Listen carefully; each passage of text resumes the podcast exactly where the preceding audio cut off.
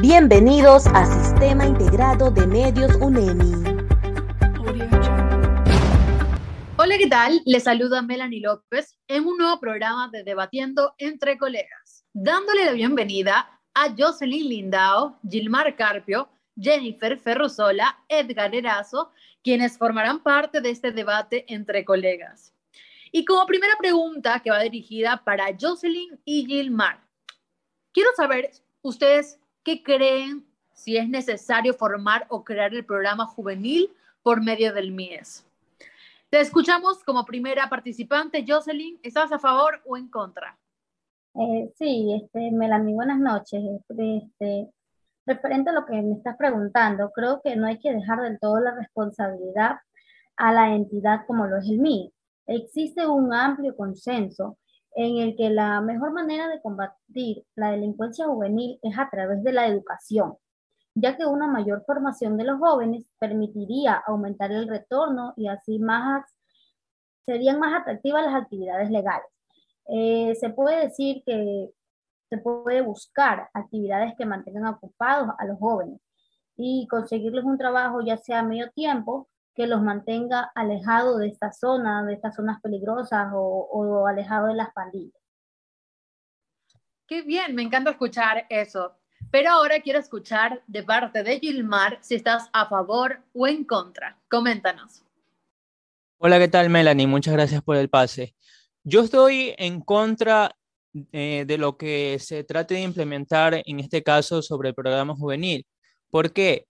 Porque no creo que sea necesario crear eh, este tipo de proyectos, ya que dentro del código de la niñez, más bien el código de la niñez, se incluyen programas familiares, que esto es una base fundamental eh, dentro de la mentalidad del joven que se va desarrollando.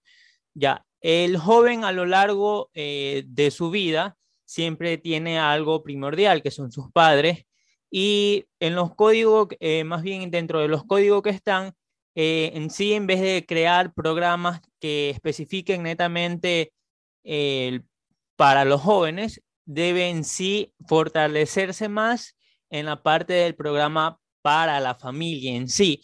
Por eso yo estoy en, totalmente en contra en que el MIES trate de crear programas totalmente obsoletos e innecesarios y que resulta al final eh, una gastadera de dinero de parte de, del gobierno, de los gobiernos que traten de implementar este tipo de, de plan, ya que los jóvenes no le ven un beneficio y, y en sí sería crear netamente en plan familiar. Entiendo, entiendo. Bueno, claro está que Aún existe un apoyo total de parte del MIES, como sabemos y tenemos de conocimiento, pero obviamente esperamos que muy pronto esto se elimine y se pueda hacer realidad y cambiar el, paradigma y muchos, muchas trabas para evitar tantos daños y perjuicios y más bien crear una sociedad digna y con valores. Entonces, ahora vamos a tener como participantes de la siguiente pregunta a Jennifer y a Edgar para ser parte de esta. ¿Ustedes creen que el Estado debe de asumir el 100% de la responsabilidad para evitar ese tipo de problema como lo es la delincuencia juvenil? Te escuchamos, Jennifer. ¿Estás a favor o en contra? Muy buenas noches con todos. Gracias por la invitación. Respondiendo a su pregunta, no estoy de acuerdo. La violencia no surge al azar, sino que es parte de una cultura de conflictividad familiar, social, económica, política en general de un sistema globalizado que simultáneamente los diferentes estilos de vida de la sociedad en el que los adolescentes se, categorizan por diversas formas de delito. Sin embargo, el propósito de este estilo de vida se basa simplemente en el distanciamiento social que no es creado por los adolescentes, en la mayoría de los casos, el sistema judicial tiene una capacidad limitada y carreras delictivas organizadas con vínculos bastante estrechos con las instituciones del Estado. El tráfico de armas y drogas, el asesinato de damas, la violencia intrafamiliar y la inseguridad son dos de los principales problemas del Estado que debe enfrentar el régimen. Gracias, Melanie. Wow, Qué increíble argumento. Pero ahora vamos a escuchar a Edgar si estás a favor o en contra. Eh, buenas noches, Melanie. Este, yo estoy a favor de que el Estado asuma todo el 100% de la responsabilidad, porque según el artículo eh, del Código de la Niñez, en el artículo 424 y 425, dice que es responsabilidad del Estado y la sociedad definir y ejecutar políticas, planes y programas encaminados a la formación integral de adolescentes y a la prevención de infracciones de carácter formal y destinar recursos para ello. En una entrevista, ahora último, también la viceministra del MIES, Verónica Cando, manifestó que el presupuesto del MIES es de 240 millones de dólares, de los cuales 12 millones de dólares están erradicados a erradicar el, el trabajo infantil y 3.3 millones están a la restitución de los derechos de, de menores. Entonces, con tanto presupuesto, yo pienso que el Estado debe estar preparado y formar nuevas áreas para eliminar este tipo de problemas que se nos ha acrecentado hoy en día, como es la delincuencia juvenil. Yo, yo vuelvo y repito, yo estoy de acuerdo que el Estado asuma toda esa responsabilidad, Melanie. Esa es mi opinión. Qué bien, qué bien. Realmente me ha gustado escuchar eh, sus dos argumentos. Eh, sin estar a favor o en contra, creo que es parte esencial fomentar charlas en jóvenes para que conozcan los problemas consecutivos que trae la delincuencia, ¿no? Las instituciones educativas deberían reforzar las charlas eh, y brindar una eficaz orientación que a veces muchas jóvenes no la tienen por...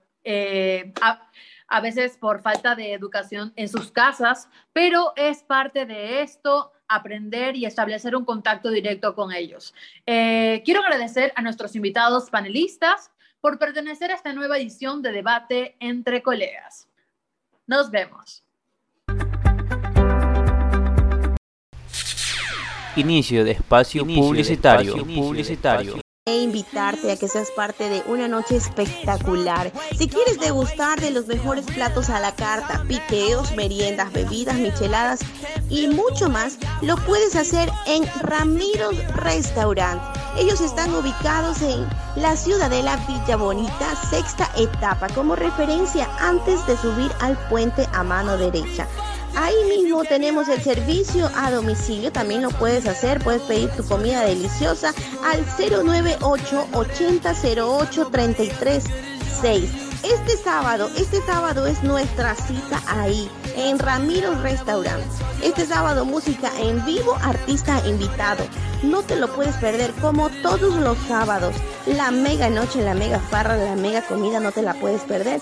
Esa noche nos visitará Reinaldo. Ven y disfruta de la mejor comida en Ramiro Restaurant. No te lo puedes perder. Te esperamos. Fin de tu espacio publicitario.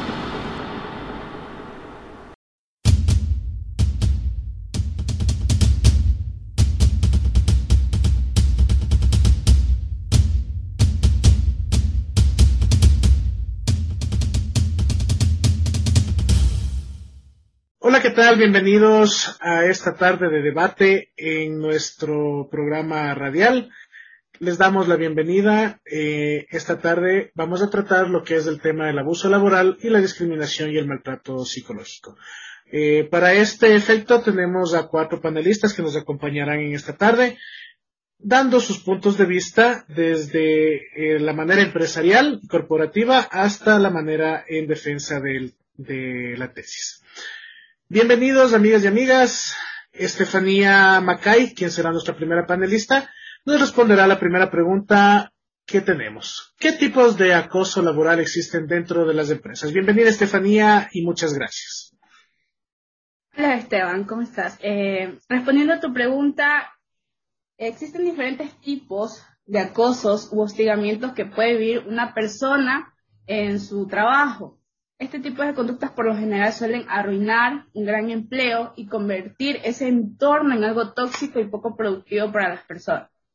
Es algo común que este tipo de, acosos no se denuncien, ya que por lo general las, víctimas suelen pensar que no se puede considerar como acoso porque es en el lugar de trabajo. Y tampoco saben qué hacer al momento de que experimentan este tipo de situaciones. Cuando se vive esta situación, por lo general deben denunciar o tener asesoría de un abogado que sea experto en hostigamiento laboral.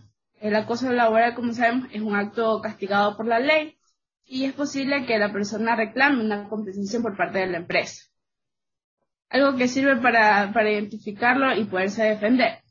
Aparte de esto, los tipos de acoso laboral que suelen presentarse son el acoso discriminatorio, en los cuales está involucrado eh, la parte racial, eh, de género, por la religión, o si la persona tiene una discapacidad, por la orientación sexual o por la edad.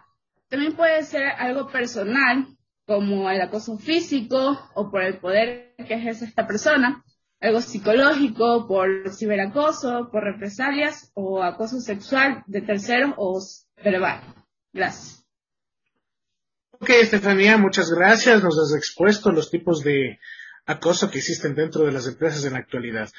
Para dar paso a la siguiente panelista, quien es Angie Madeleine Ochoa, le permitimos eh, repetir la pregunta, ¿qué tipo de acoso laboral existe dentro de las empresas? Ella nos dará su punto de vista desde un aspecto corporativo y empresarial en defensa de esta pregunta. Bienvenida, Angie. Buenas tardes, compañeros. Refiriéndome a su pregunta, recordemos que el acoso laboral ya no se da como antes. Hoy en día, para mi parecer, el que quiere sufrir de esta anomalía es porque quiere. Actualmente, los trabajadores tienen muchas leyes a favor, lo que quiero decir es que la empresa ofrece y el trabajador acepta, sea por las razones que sean. Culpa de la empresa no es. Ahora, si nos referimos al acoso laboral que se da de empleado a empleado por razones de cargos superiores, ellos cumplen con su función de incentivar de esa manera a las personas que tengan a su mando, teniendo en cuenta que por lo general el personal es muy susceptible, personas que no les gusta trabajar y lo quieren todo con facilidad.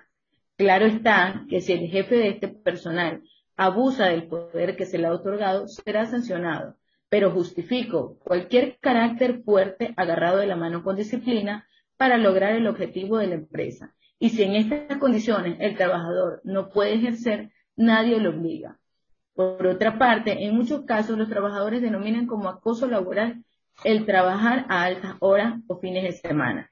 Pero tomemos en cuenta que todo esto es remunerado con un adicional a su sueldo. En otras empresas, aparte de tener este adicional, los incentivan con viajes, premios o hasta incluso con un fin de semana libre. Gracias. Gracias a ti, Angie. Eh, una sólida defensa referente al tema empresarial sobre el acoso laboral.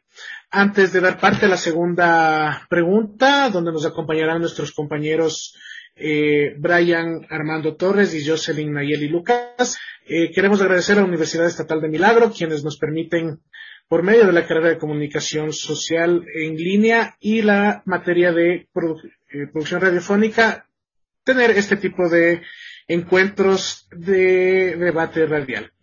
Para la segunda pregunta, bienvenida a Jocelyn Nayeli Lucas, quien nos responderá a la siguiente cuestión. ¿Existe aún la discriminación laboral? Bienvenida, Jocelyn, y muchas gracias por acompañarnos. Hola, muchísimas gracias, Esteban. Y pues respondiendo a tu pregunta, pues obvio que aún existe discriminación laboral, ya que las luchas que han tenido que enfrentar los distintos grupos humanos discriminados ha sido muy duro para ellos, ya que por ese motivo están entre ellas las mujeres y los jóvenes. Además, es casi imposible negar que la existencia de discriminación basada en sexo raza, edad, clase social, religión o etnia se haya manifestado desde siempre, lo que la convierte en un fenómeno muy arraigado dentro de la sociedad. Por eso yo estoy en contra de la discriminación porque esto puede llegar a afectar mucho a la sociedad, por lo que en cada labor de trabajo al acto de agresión que lleva a la exclusión es lo que se identifica como discriminación. Por ejemplo, si se excluye a una persona de un grupo social, ya sea por sus características físicas o por algún tipo de enfermedad, esto se convierte en discriminación, que afecta a la sociedad de una manera negativa, perjudicando a personas y debilitando su autoestima. Por ello, esos los llevan a tener malas conductas en la sociedad y se crean barreras. Así que nosotros los seres humanos debemos lograr una igualdad de género, ya que es una meta que se plantea en todas las sociedades. Pero desafortunadamente la discriminación en el abuso laboral continúa, siendo una realidad en todos los sectores de la economía. Esto genera que la demanda de trabajo no brinde igualdad de oportunidades a hombres y mujeres que desean obtener empleo, ya que basan su contratación en el género y no en las capacidades o actitudes que estos poseen, causando perjuicios económicos y sociales. Por ende, no debemos olvidar que se puede catalogar como discriminación laboral a cualquier maltrato por cualquiera de, los motivos antes señalados, y que estos puedan afectar cualquier acción relacionada al trabajo, yendo desde la decisión de contratación hasta las promociones o ascenso. Muchísimas gracias. Muchas gracias, Jocelyn. Una contundente intervención demostrándonos lo que es también eh, la diferencia de género y el maltrato psicológico dentro de los lugares donde se puede elaborar. Damos paso a Brian Armando Torres Ríos, quien nos defenderá también la siguiente pregunta. ¿Existe alguna discriminación laboral aún en estos tiempos? Brian, bienvenido y muchas gracias por acompañarnos. Muchas gracias, Esteban. Respondiendo a tu pregunta, la discriminación tiene lugar cuando una persona recibe un trato menos favorable que otras debido a características que no guardan relación con las competencias de la persona o las calificaciones exigidas para el empleo. Todos los trabajadores y solicitantes de empleo tienen derecho a recibir el mismo trato, independientemente de cualquier otro atributo, excepto su capacidad para hacer el trabajo. Puede haber discriminación en la etapa previa a la contratación, durante el empleo o al término del contrato.